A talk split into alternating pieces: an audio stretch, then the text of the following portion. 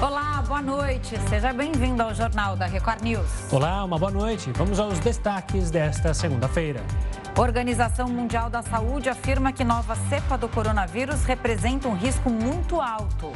Preocupação com a Omicron faz Salvador cancelar festa de Ano Novo. Brasileiros não pretendem guardar primeira parcela do 13º salário. E ainda, Lionel Messi é eleito bola de ouro pela sétima vez.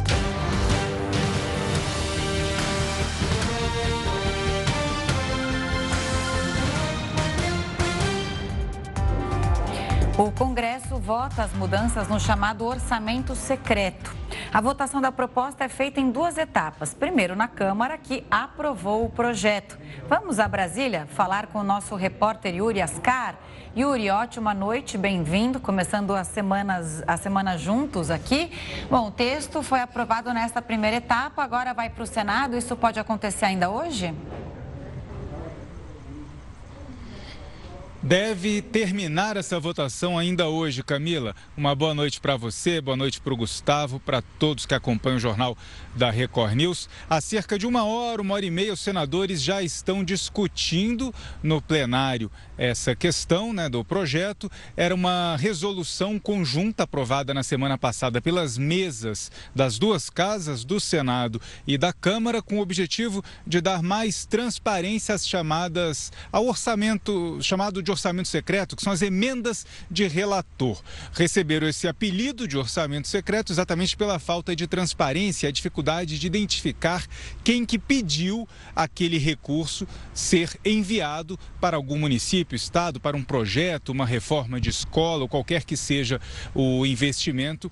Era muito difícil entender de onde vinha, quem era o autor daquele pedido, porque no geral a emenda era do relator geral do orçamento, era sempre ele que mandava a pedido pedido de alguém. O Supremo Tribunal Federal entendeu que faltava transparência e por isso a execução das emendas de relator, elas foram suspensas essas emendas todas, um total de 16 bilhões de reais previstos no orçamento deste ano 13 bilhões ainda precisavam ser executados e agora o Congresso tenta correr contra o tempo para convencer o Supremo Tribunal Federal, que está dando mais transparência na execução dessas emendas e conseguir a liberação desses recursos ainda este ano.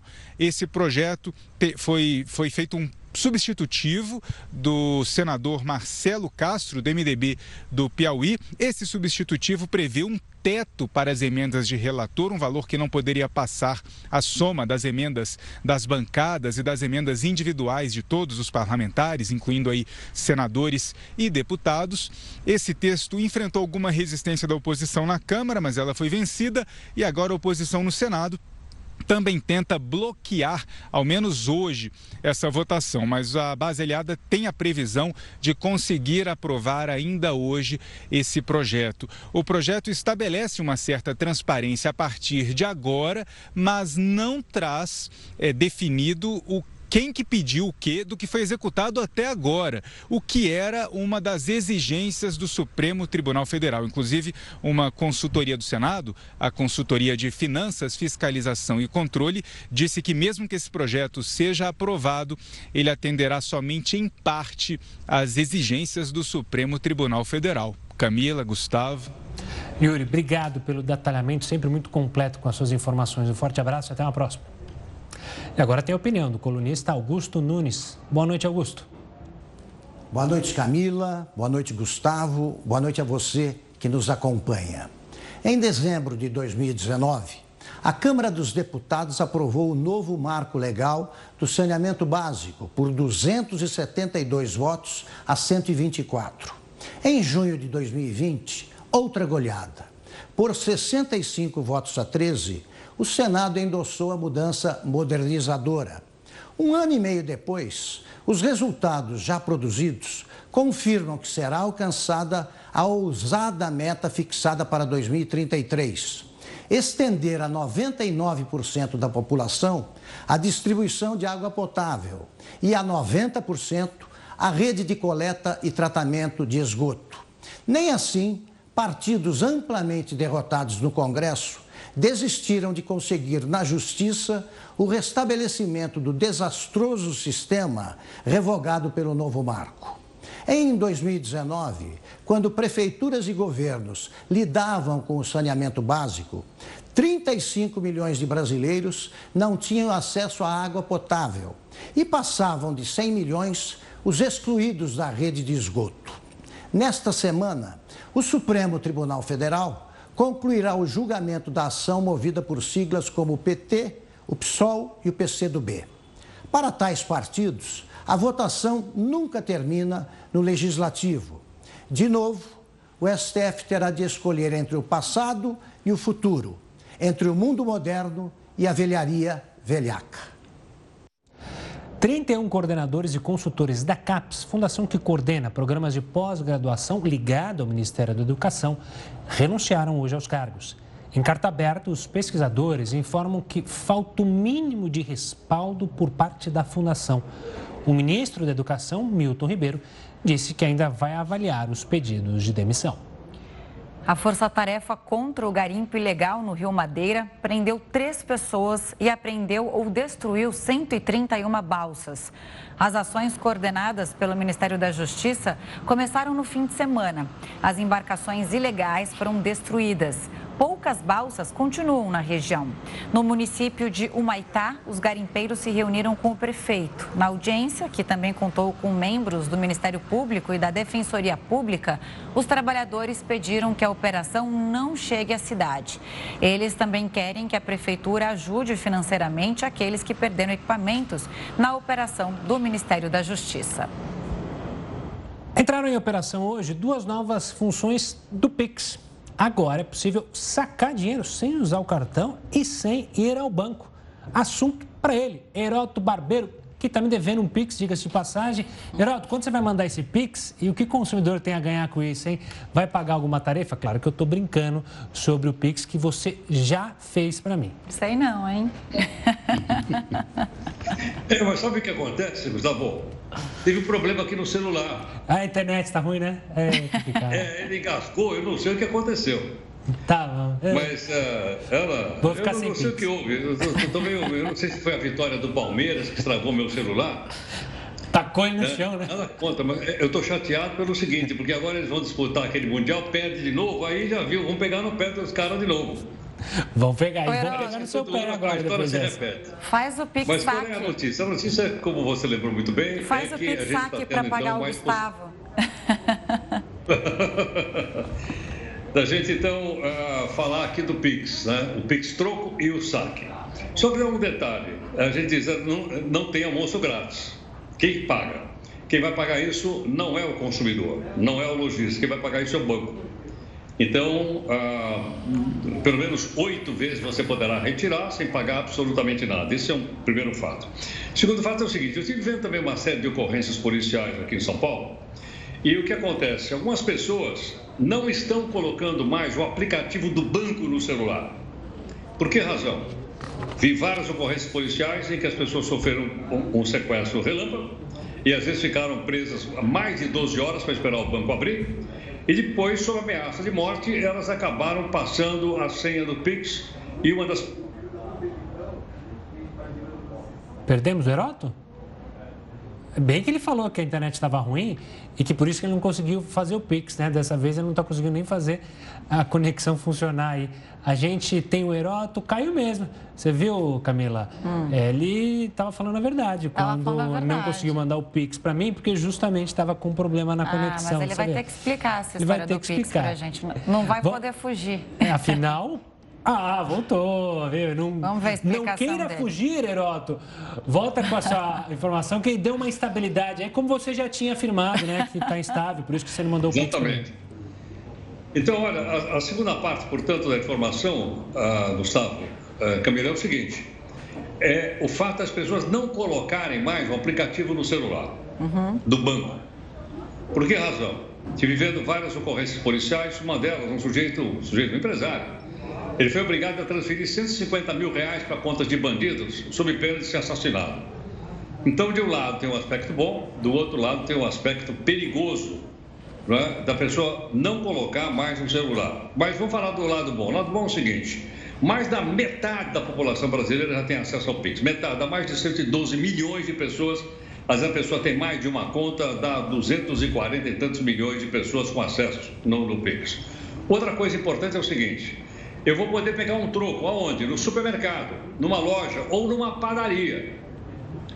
Você paga a conta, ele tem lá um QR Code, você clica no QR Code dele e diz: Olha, minha conta aí deu, sei lá, 30 reais. Eu vou fazer aqui um Pix para você de 50, você me devolve 20. Ou então eu posso chegar num outro estabelecimento lá, que eu não preciso ir no caixa eletrônico. Posso ir, por exemplo, numa loja e dizer, olha, eu preciso de 100 reais, vou te passar um PIC, você fotografa de novo o QR Code, passa 100 reais para ele, ele imediatamente sabe que você passou e ele te dá o um dinheiro. Quer dizer, com isso houve uma capilarização melhor, necessariamente não precisando ir ao banco nem à caixa eletrônica, que aliás diminuiu muito e vai diminuir ainda mais né, com essa facilidade. Agora a pergunta que não quer calar é o seguinte: bom, mas o que é que o comerciante ganha com isso? Olha, ele ganha o seguinte: está o cliente dentro da loja dele, é, ele tem a oportunidade de fazer oferta, ele tem a oportunidade de vender novas coisas para o cliente. Então, para a loja, isso é indiscutivelmente uma belíssima ação de marketing. E uma outra coisa interessante: nem todas as cidades do nosso país, infelizmente, têm agência bancária. Tem cidades que não têm agência bancária.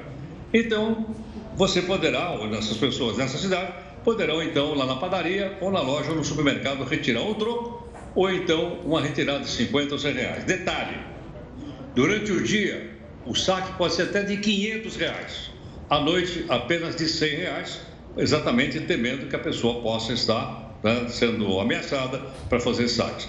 Então eu acho que é uma coisa boa, porém com o devido cuidado. O benefício para o comerciante pode se igualar, talvez, obviamente, com mais facilidade com o Pix, como ter um caixa eletrônico dentro de um, um estabelecimento ali, no posto, né? ou dentro de farmácia. Uhum. É, Às loja de conveniência. Você entra na loja de conveniência, só porque é. tem um banco eletrônico lá. É ou não é? Aí você acaba Mas comprando um chocolatinho. posso chegar aqui para o meu colega aqui da esquina, da padaria, e digo assim, escuta, dá para o senhor fazer um vale, depois eu passo o Pix para o senhor? Aí não, pendurar não vai dar. Que nem você fez aqui, ó. Posso só, antes de fechar, deixar uma dúvida no ar, só fazer um contraponto? Vocês já tentaram trocar nota de 50 em mercado? Eu nunca consigo. Então eu fico na dúvida se alguns mercadinhos não vão ter interesse, não por maldade, mas por não ter cédula. Hoje em dia ninguém mais usa cédula, né? Então não sei se talvez dê problema em conseguir ter o Pix Troco ou o Pix Saque. Veremos, é só uma curiosidade aqui oh, que eu pensei. Eu nunca consegui trocar, Gustavo, porque eu não tenho a nota de 50. Ah, então tá. Você tem a só do, do Lobo Guará. Sabe o que eu achei interessante aqui? Que o banco vai pagar né, essa conta. Não é nem o consumidor, nem o, o comerciante que é, é, é, um ponto positivo, né? Porque os bancos têm umas tarifas tão altas, sempre alguém paga essa conta, né? Ou o consumidor, uhum. ou o próprio estabelecimento. Então aí fica um ponto positivo para não sobrecarregar. Heródoto, volta daqui a pouquinho com a gente, tá? Com o Pix. Até já. Por favor. 100 milhões de doses da vacina da Pfizer contra o coronavírus serão entregues ao Brasil no ano que vem. O novo lote deve ser usado para dose de reforço. De acordo com a farmacêutica, as entregas serão mensais já a partir de janeiro. No novo acordo estão inclusas atualizações de vacinas eficazes contra as variantes. O Ministério da Saúde informou que apenas vacinas com registro definitivo no Brasil serão usadas em campanhas nacionais. Caso da AstraZeneca e da Pfizer. E reforçou a importância da vacinação, inclusive para combater as cepas. E a Organização Mundial da Saúde afirma que a variante Omicron apresenta risco muito alto ao planeta. O Jornal da Record News volta já com esse e outros assuntos. O Jornal da Record News está de volta e a Anvisa deve divulgar esta semana se dois brasileiros que passaram pela África do Sul estão contaminados pela nova cepa, a Omicron. Está internada em Belo Horizonte. Ela saiu do Congo e passou pela Turquia começou a ter sintomas há uma semana, dois dias depois de desembarcar no Brasil. A mulher disse que não foi vacinada e que o teste de Covid que fez antes de embarcar no Congo deu negativo. Agora, resta saber se a contaminação foi pela nova cepa ou não. E um homem está em quarentena com sintomas leves em Guarulhos, na Grande São Paulo. Ele chegou ao Brasil no sábado, quando fez o teste que deu positivo para a Covid e já estava vacinado. Não se sabe ainda se o caso dele é da variante Omicron. As autoridades de saúde estão monitorando os casos. A partir de hoje, o Brasil fechou as fronteiras para voos vindos de seis países da África e ainda estuda estender a restrição para mais quatro países africanos. A Organização Mundial da Saúde afirmou hoje que a variante Omicron apresenta um risco muito alto ao planeta. O G7, que é o grupo dos países mais ricos do mundo, né, Gustavo, alertou que a cepa é altamente transmissível e requer medidas urgentes. Para falar mais sobre a nova mutação do coronavírus, o Jornal da Record News conversa com a infectologista Luana Araújo. Doutora Luana, bem-vinda. Boa noite a você. O que ficou muito claro, né, na minha opinião, com essas primeiras informações da variante, é que o mundo tem que ir junto nessa guerra. Né? Não adianta um país vacinar e o outro não. Isso é uma coisa mais nacionalista. Né? A gente tem que pensar no mundo e não no próprio país. Boa noite, Camila, Gustavo. Um prazer estar aqui com vocês hoje. É, e você tem absoluta razão, só que essa não é uma lição de agora, né, Camila? Essa é uma lição que a gente já sabe dela há muito tempo. É uma pandemia global é, causada por um vírus com essa magnitude, com essa capacidade de causar esse estrago em todos os lugares, jamais vai conseguir ser contida por limitações ou por estratégias contidas limitadas, né? Assim, bastante reducionistas. Isso não existe, né? Eu, eu, a gente fala bastante sobre essas coisas todas já há muito tempo e a gente sabe que numa circunstância como essa, ninguém está salvo enquanto todos não tiverem acesso a todas as ferramentas que a gente tem disponíveis. E no nosso caso, a ferramenta mais importante é a vacinação. Doutora Luana, uma boa noite da minha parte também. As informações ainda são desencontradas, né? É, o G7 fez essa reunião de emergência, a OMS fala na preocupação, é, o Ministério da Saúde fala em uma preocupação, obviamente, mas a gente tem noção do quão perigosa é essa variante ou ainda é muito cedo para definir qualquer coisa? Para uma definição real, ainda é muito cedo. Mas o que, que a gente tem de ah, perspectiva né, nesse sentido para ela? Quais são as, as, pistas que ela nos dá, nos dá? O que ela faz é trazer para a gente um conjunto de mutações que contém algumas mutações que a gente já viu antes, que conferem a essas variantes maior transmissibilidade, mas também tem outras mutações cujo significado a gente ainda não sabe. Mas ela parece, na verdade, um, um grande Frankenstein, sabe? Do, do, de como uma variante de Covid, com várias mutações, várias coisas diferentes. Então, se essas mutações serão positivas para o vírus, se elas são neutras ou se elas serão negativas para essa evolução viral, a gente ainda não sabe. Então fica difícil dizer se ela vai causar uma doença mais grave ou não, se ela vai é, fugir das, das, é, das imunidades que a gente consegue conferir tanto de forma natural quanto vacinal. Mas o fato é que ela tem essas mutações que são vistas em variantes mais transmissíveis, ela é responsável por um aumento inesperado do número de casos na África do Sul e ela está sendo já detectada em muitos outros lugares. Então, no mínimo, ela requer do mundo inteiro que ele se é, que adote medidas de precaução conservadoras para a eventualidade dela trazer um perigo maior. Lembro aqui também que a, que a Covid é uma doença que não é uma doença que preocupa só pela letalidade aguda, né? Aquela capacidade que tem de matar naquele momento, mas também nessa capacidade que ela tem de causar sintomas prolongados e que podem sobrecarregar o sistema de saúde e também trazer problemas para as pessoas. Então, a gente tem que pensar nessa cepa com toda essa complexidade que ela pode trazer. Tem duas questões aí importantes a se pensar, né? Caso ela seja mais transmissível, é, a vacina que a gente tem hoje existente, ou todas as vacinas, é, elas serão ou não é, eficazes contra essa variante. Demora um tempo para a gente saber disso. A gente está falando em semanas, meses, né? Que acho que é todo mundo. A, a vacina trouxe uma segurança para a população e aí chega uma nova ameaça. Não precisa se desesperar. O momento não é de pânico, mas sim de preocupação. Isso. O momento nunca é de pânico, né? O momento é sempre da gente ordenar o pensamento, entender as ferramentas que a gente tem, saber como elas se encaixam na luta contra esse novo inimigo, vamos dizer assim, e como é que a gente vai fazer para conter essa ameaça, né? É sempre uma questão de estratégia e de contextualização. Então, o que as pessoas precisam saber é o seguinte: é, hoje, independente da presença de uma variante nova ou não, quem é a pessoa é, alvo do vírus que vai desenvolver com muito mais chance um caso grave, que vai precisar hospitalizar ou que eventualmente vai a óbito, é a pessoa que não se vacinou ou que se vacinou de forma incompleta. Então, para o que a gente já tem hoje, o não vacinado ou o vacinado incompleto já está sob um risco muito grande. É, vindo uma nova variante que eventualmente diminua um pouco essa efetividade de vacina, de novo, quem vai sofrer mais é quem não está vacinado ou está vacinado de forma incompleta. Quem está vacinado plenamente pode ser que tenha algum tipo de é, perda dessa efetividade, mas de novo a gente ganha quando há uma aplicação é, populacional da vacina. A vacina é um pacto social que é muito maior do que só a proteção individual. Quando todas as pessoas se protegem, diminui a circulação desse vírus, eu elevo essa proteção é, de fato vista pela vacina. Então, é preciso que a gente mantenha as nossas medidas de precaução, porque elas vão funcionar independente da, da variante que a gente está conversando. Doutora, você e a Camila falaram de vacinação e estratégia. Eu queria pegar o gancho.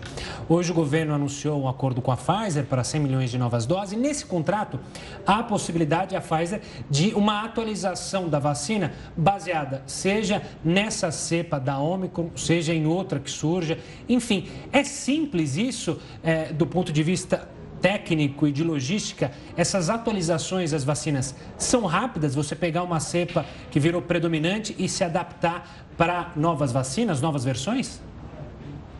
É, essa é a grande beleza do avanço da ciência nessa pandemia, né? A gente tem essa plataforma de vacinas que são feitas a partir de é, material genético, né, de mRNA, que é uma plataforma conhecida há mais de 20 anos, não é uma coisa nova. Mas o que acontece é que este uso para uma pandemia, para uma doença infecciosa, este uso é um uso recente. E a beleza dessa plataforma é a capacidade da gente montar e remontar essa vacina com muita facilidade, dependendo daquilo que a gente está lidando naquele momento. É como se a gente usasse aquelas peças de encaixar de brinquedo de criança, sabe? Que a gente vai reencaixando aquelas peças, mudando aquele formato e aí fabricando uma nova vacina baseada naquele formato novo. Isso, para essa tecnologia, é muito simples. Para outras tecnologias, não é tão simples assim. Mas para essa, é bastante rápido.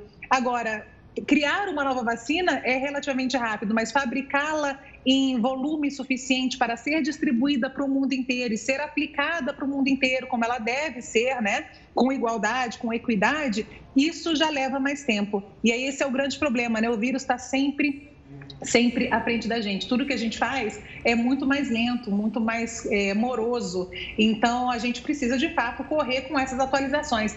Essa fabricante não é a única que está revendo né, essa efetividade, tentando buscar vacinas que sejam mais é, efetivas né, na vida real, mais eficazes contra essas variantes novas. Então, a gente deve ter aí vacinas de segunda, terceira geração aí ao longo do tempo que vão nos proteger melhor dessa e de outras variantes que vão aparecer. Pelo menos uma boa notícia em meio a essa, essa, essa, esse novo é, balde de água fria na, no mundo inteiro, né? Eu até postei uma, uma, informação aqui que eu achei muito interessante, que o Brasil é o país com menor rejeição à vacina na América Latina, isso segundo o Banco Mundial. Então, o que traz um pouco de alívio, né? Já que o brasileiro tem mais consciência nesse sentido da necessidade de vacinar. Agora, o que eu queria te dizer é o seguinte, o país está preparado para uma terceira onda? A gente está vendo isso na Europa, de repente, se essa variante for mais transmissível, nós, como população e cientistas, estamos preparados para enfrentar o que vem pela frente?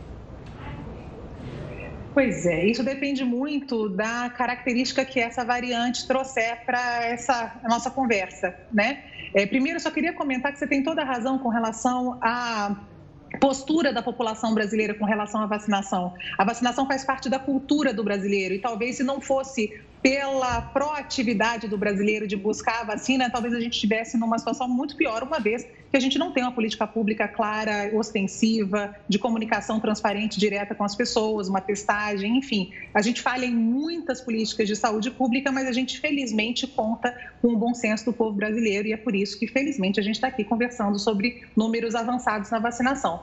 Entretanto, a gente sabe que existe muita disparidade nessa cobertura vacinal mesmo dentro do país. Então, a gente tem locais com grande cobertura vacinal, mas a gente também tem aí estados, por exemplo, com 30% de vacinação só.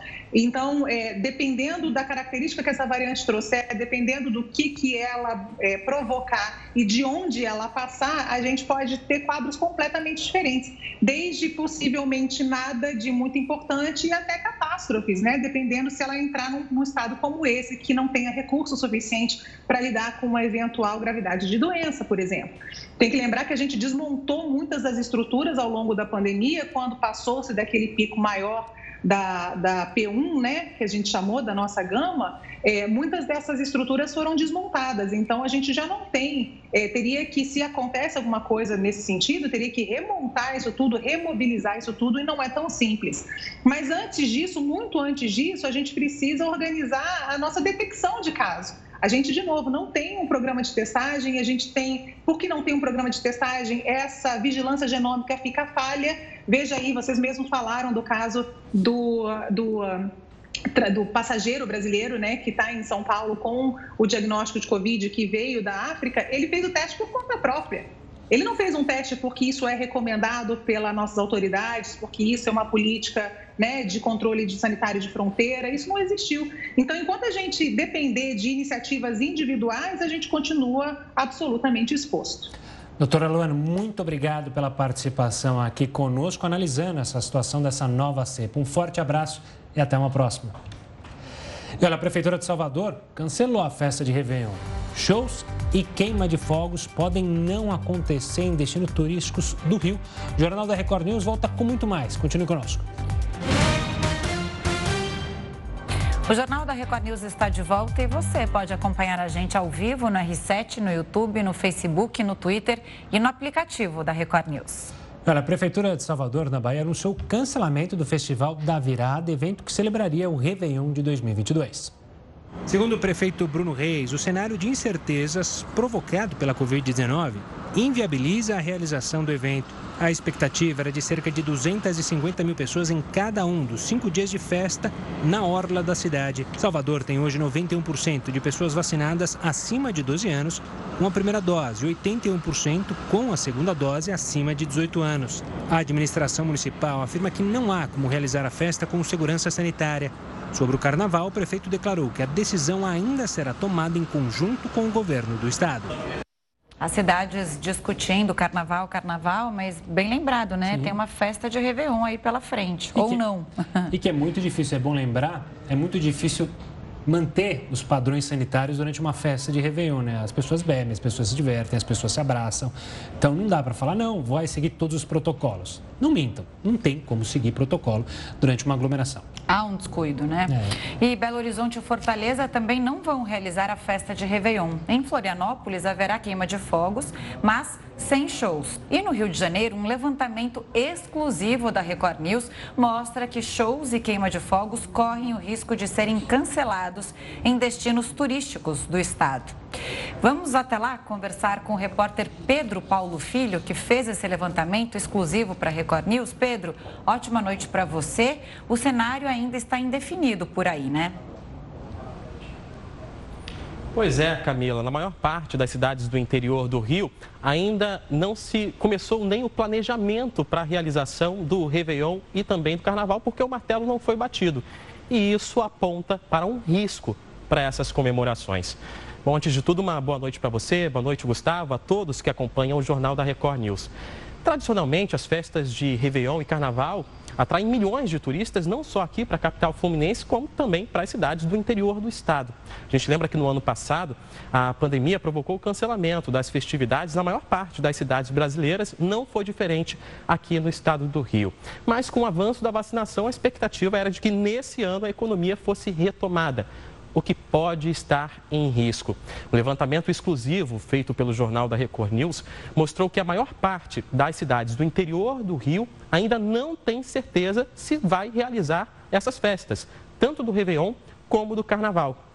É o caso das cidades de Arraial do Cabo, também Macaé e Campos, no litoral norte do Rio, Teresópolis, na região serrana, e Niterói, bem aqui do lado da capital fluminense, na região metropolitana.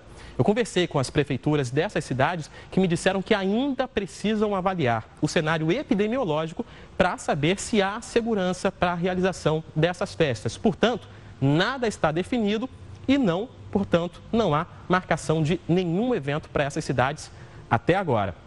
A cidade de Mangaratiba, no litoral sul do estado, já informou que não tem autorização para nenhum evento acontecer. E apenas Maricá, na região metropolitana, finalzinho da região metropolitana, início da região dos lagos, também Rio das Ostras, na Baixada Litorânea. E também aqui a capital fluminense já confirmaram que vão fazer pelo menos a festa de Réveillon. Carnaval ainda está uma incógnita entre algumas dessas cidades. Na cidade de Paraty, no litoral sul do estado, também muito procurada por turistas, a prefeitura informou que não vai permitir a realização de shows e vai fazer uma queima de fogos de maneira diferente. Ela vai descentralizar. A queima de fogos vai acontecer em diversos bairros para, segundo a prefeitura, evitar aglomerações. Camila e Gustavo. Pedro, no caso da capital fluminense, que você mencionou aí, a praia de Copacabana chegou a atrair quase 3 milhões de pessoas é, no último Réveillon antes da pandemia. A gente está acompanhando o avanço da variante Ômicron em todo o mundo. Isso não preocupa as autoridades? Olha, Ministério Público e também a Defensoria Pública do Estado, Gustavo, estão acompanhando de perto toda essa situação, inclusive pediram um posicionamento da Prefeitura do Rio. Hoje, inclusive, o Comitê Científico da Prefeitura se reuniu para discutir a segurança da realização tanto do Réveillon quanto do Carnaval aqui na capital fluminense. E na avaliação dos especialistas, houve melhora nos indicadores. Caso esse cenário permaneça, tanto o Réveillon e também o Carnaval poderão ser mantidos. Agora à noite, o prefeito Eduardo Paes também comentou toda essa situação. Vamos acompanhar um trecho do que ele postou nas redes sociais. Muito tem se falado também sobre Carnaval e Réveillon. Por isso eu digo mais uma vez a vocês: qualquer evento ou festividade que irá, em tese, ocorrer daqui a semanas ou meses, eles só vão ser realizados caso haja condições seguras para tal. Eu garanto que o Rio está pronto para realizar os principais eventos de 2022, que são muito importantes para a nossa cultura, para a nossa economia e a vida da nossa cidade. Ainda assim, eu quero lembrar que ter planejamento para um evento não significa necessariamente que ele vai ser realizado. Afinal, é plenamente possível cancelar o que foi planejado. Mas a gente está fazendo o dever de casa e na torcida, sim, para que o cenário favorável que a gente tem hoje se mantenha.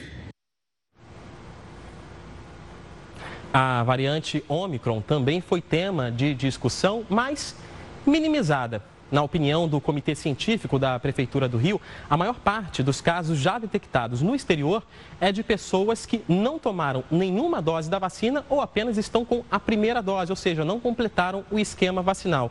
E a Prefeitura comemora ah, o índice de vacinação aqui na capital fluminense. Hoje, segundo a Secretaria Municipal de Saúde, a cidade chegou a 76,8% de toda a população completamente imunizada, o que daria segurança diante do quadro atual para realizar essas festividades. Mas o que a gente tem que lembrar é que, além dos cariocas, tem também turistas de outras partes, não só do estado, quanto também do país e do exterior. E se a gente levar esse ponto em consideração, o estado do Rio hoje tem 71%, é um índice menor do que da capital, da população completamente imunizada. E se a gente olhar a nível nacional, de acordo com o vacinômetro do R7, que faz um acompanhamento dessa situação em todos os estados e também no Brasil, o Brasil hoje tem menos de 63% de toda a população com esquema vacinal completo. Ou seja, menos ainda que a capital fluminense, que está comemorando esse índice para poder liberar as festividades de Réveillon e Carnaval. Eu volto com vocês. Obrigado pelas informações, Pedro. Também sempre muito bem detalhado. Um forte abraço e até uma próxima. Ainda falando do Rio de Janeiro, começou a ser aplicada hoje a dose de reforço da vacina contra o coronavírus. Isso vale para as pessoas com menos de 60 anos. Essa semana é a vez das pessoas com 59 anos na cidade do Rio. Na semana que vem, a vacinação será para quem tem 58. E assim vai até a última semana de dezembro, quando se espera que todos com mais de 55 anos já tenham recebido a dose de reforço. A recomendação é fazer a chamada vacinação cruzada. Ou seja, quem tomou Coronavac e AstraZeneca deve receber o reforço da Pfizer. Quem tomou as duas primeiras doses da Pfizer, o reforço será da AstraZeneca. Deve tomar a terceira dose quem tem mais de 18 anos e já tomou a segunda dose há mais de cinco meses. E ainda nessa discussão da Omicron, a cidade de São Paulo falou hoje, deu uma entrevista coletiva à prefeitura e disse que pode manter o uso da máscara em locais abertos por mais tempo. A liberação estava prevista para o mês que vem. A Secretaria da Saúde vai entregar um novo estudo antes da decisão. O plano é retirar a obrigatoriedade do uso da máscara no dia 11 de dezembro, mas agora não se sabe mais. A população adulta de São Paulo já está vacinada com as duas doses contra o coronavírus. Vamos ver como é que está a situação da pandemia aqui no Brasil nos números desta segunda-feira. Segundo o CONES, o país chegou à marca de 22 milhões 84.749 casos. No total, o Brasil registra 614.376 mortes, isso desde o início da pandemia. 98 pessoas morreram pela Covid-19 nas últimas 24 horas. E agora, como está o andamento da vacinação no país? 75,02% dos brasileiros foram imunizados com a primeira dose. 62,89% das pessoas, como dizia o Pedro Paulo Filho, tomaram as duas doses ou a dose única da vacina contra o coronavírus. E 7,57% da população já tomou a dose de reforço. Inflação do aluguel desacelera em novembro, mas acumula 18% de alta em 12 meses. O Jornal da Record News volta em um minutinho.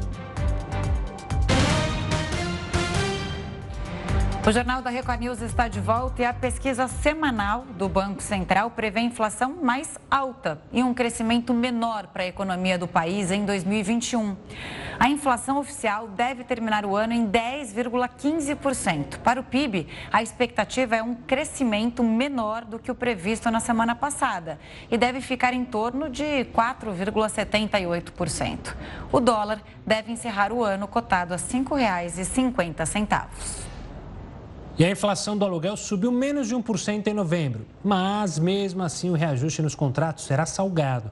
Com esse resultado, o IGPM acumulado nos últimos 12 meses foi de 17,94%. E é por esse índice que os contratos de aluguéis serão atualizados. Um aluguel, por exemplo, que custava mil reais, pode passar a custar R$ 1.179 a partir de dezembro. Vamos falar então de uma boa notícia que é din-din à vista. A primeira parcela do 13º salário deve ser paga até amanhã, dia 30 de novembro. Mas é preciso ficar atento porque a segunda parcela vai ser menor. Assunto para o nosso mestre, o Heródoto Barbeiro. Heródoto, por que isso acontece? Primeira coisa que a gente queria explicar. Não é então metade igual a metade e os brasileiros também não pretendem guardar o 13º salário, né? Provavelmente vai fazer aquele esquema, pagar dívida ou tentar colocar ah, as, as contas no azul, tirar do vermelho, aquela história de final do ano ou se preparar para o começo do ano também, né? É, eu acho que eu vou fazer exatamente isso que você falou. Eu vou guardar para pagar minhas dívidas aqui no final do ano e não sair gastando por aí. Agora, Camila, tem uma coisa interessante, diferente esse ano dos anos anteriores. Qual é? A pandemia. Mas a pandemia mexeu com o 13 terceiro? Mexeu. Por que razão? Hum. Porque nós tivemos aquela possibilidade do contrato de trabalho ser suspenso por alguns meses. Então a pessoa não era demitida, mas ela não estava recebendo salário. Esses meses em que o salário ficou suspenso, ela não recebeu o salário, logo ela não recebe o 13 terceiro salário. O décimo terceiro é sempre proporcional aos meses que a pessoa trabalhou. Se ela trabalhou o ano inteiro, ela recebe tudo, ela recebe 12 anos. É? Mas se uma pessoa não trabalhou o ano inteiro, quanto é que ela recebe? Vamos supor o seguinte, eu trabalhei seis meses e ganhei, sei lá, 3 mil reais por mês. Eu teria que pegar os 3, 3 mil reais e dividir por 12 e multiplicar por 100, porque eu só trabalhei seis meses. Esse é o fundo de garantia que eu vou receber. Né? Então ele é menor, porque a pandemia realmente prejudicou bastante. Outra coisa que é aquela, Camila, que você aventou logo no começo aqui da nossa conversa.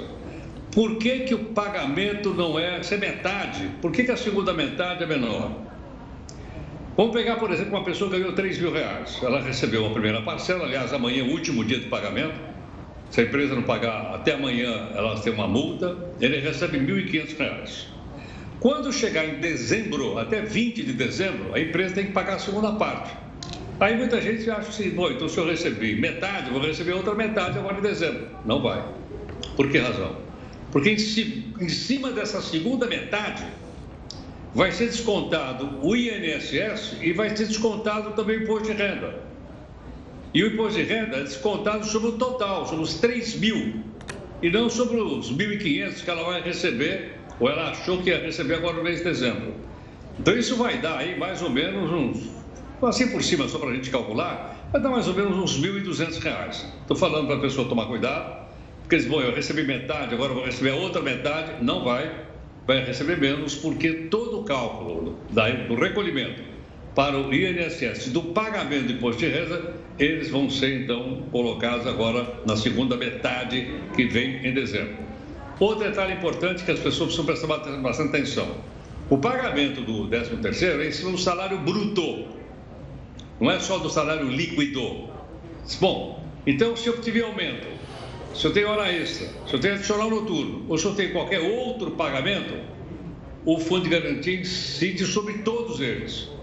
Então é sobre o salário bruto e não sobre o salário líquido, que é, logicamente, uma vantagem para o trabalhador de uma maneira geral.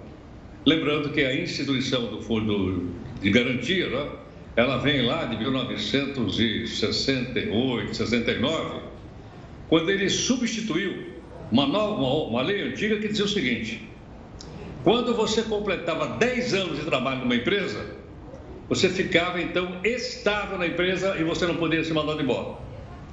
Aí houve uma troca. Aparentemente você podia escolher.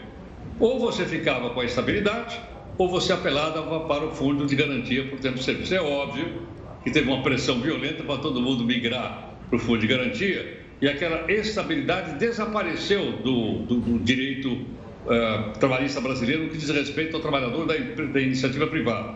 Mesmo assim, é o seguinte: o funcionário completava nove anos de trabalho, a empresa mandava embora. Porque se ele chegasse aos nove anos e meio, ou nos dez, ele adquiria estabilidade e não poderia ser mandado mais embora. Então, o Fundo de Garantia veio mudar essa relação de emprego. Para algumas pessoas foi para melhor, outras pessoas foram para pior, mas é bom saber que essa mudança ocorreu e é por esse motivo, então, que nós temos aí o fundo de garantia e também o 13 terceiro salário. Boa, Heroto. A gente volta Boa. a se falar agora amanhã, combinado? Um forte abraço e até. Boa semana. Bom mês. Tchau, tchau. tchau. Lionel Messi, adivinha, é eleito bola de ouro pela sétima vez e estava com traje todo, todo. Ele se igualou com a Pelé, o maior campeão. O Jornal da Record News volta com essa e outras informações. O Jornal da Record News está de volta e o presidente dos Estados Unidos, Joe Biden, afirmou que o país não vai impor novas medidas restritivas para conter a variante Ômicron. A correspondente Evelyn Bastos tem todas as informações. Boa noite, Evelyn. Oi, Camila, Gustavo, muito boa noite para vocês e para todos que nos acompanham. Olha, Biden pediu que a população continue usando máscara em ambientes fechados e que também continue se imunizando. Para o presidente americano, se as pessoas seguirem essas ações, não haverá necessidade de medidas drásticas como o lockdown. Biden disse também que o governo está em contato com as empresas que fabricam imunizantes contra a Covid para acompanhar o avanço dos estudos no combate à variante Omicron. E a partir de hoje, novas restrições de viagem estão em vigor aqui no país e os Estados Unidos não estão permitindo a entrada de viajantes que passaram pela África do Sul, onde surgiu a nova cepa, e outros sete países africanos. Eu volto com vocês.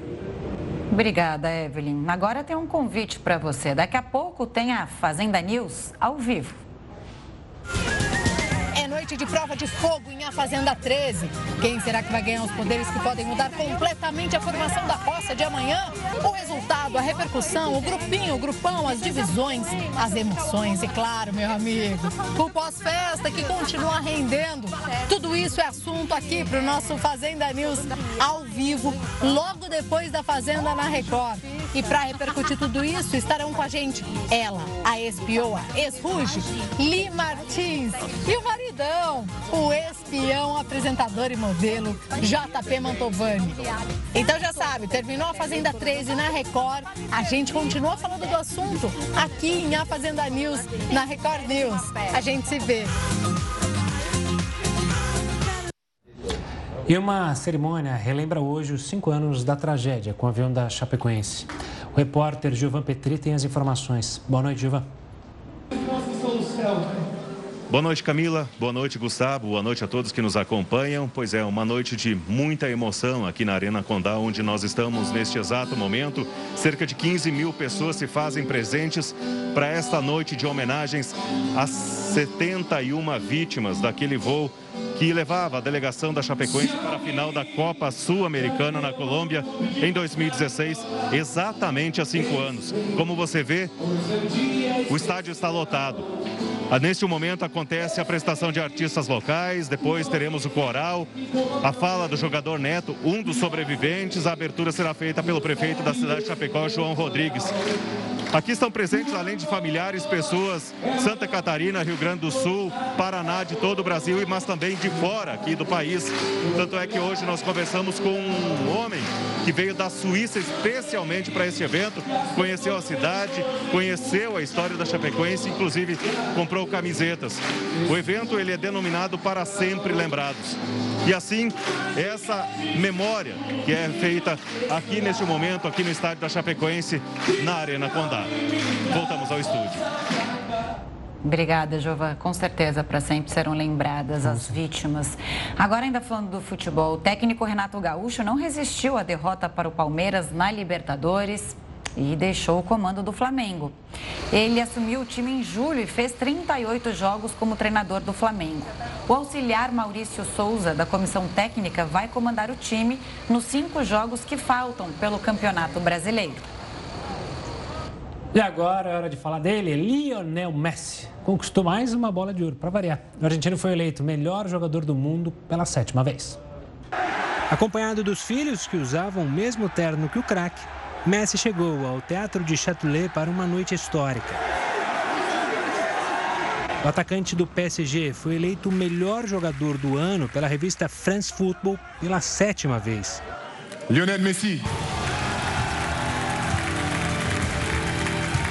ele igualou o recorde de Pelé, que venceu o prêmio alternativo da época em que atuava também sete vezes. Na verdade que é uma noite especial para mim, porque está novamente mi, mi mujer, mis hijos,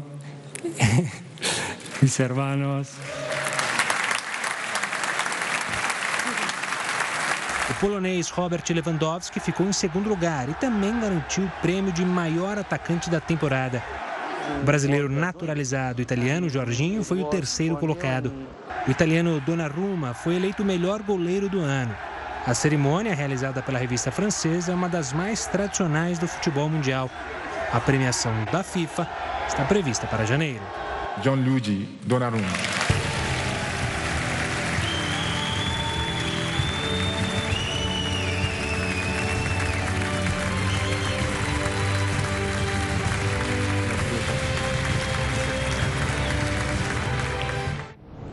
Nosso palpite estava certo. Agora, pergunta que não quer calar. É. Gostou do estilão do Messi, da Gostei. Beca? Achei que a família dele, inclusive, estava linda. Os filhinhos iguais, gostei. Mas acho que para usar um terno... Estiloso. Para usar um terno daquele, você tem que ter sete bolas de ouro no seu armário para aguentar a banca, né? Tem que ser o Messi, com certeza. Imagina, Gustavo, você teria? Você usaria? É, acho que não, né? Eu sou meio tímido. Tá certo. Olha, uma última notícia antes de acabar o jornal. O Congresso aprovou o projeto de resolução que cria as regras para a execução das emendas de relator, conhecidas como orçamento secreto. O placar entre os deputados foi de 368 votos favoráveis e 31 contrários. Desculpa, 268. No Senado, a votação foi apertada e o texto passou por 34 votos a 32. Agora o texto vai à promulgação. E o Jornal da Record News fica por aqui. Muito obrigada pela audiência. Continue agora com o News das 10 e a nossa Renata Caetano. Uma ótima noite e a gente se vê amanhã. Tchau, tchau.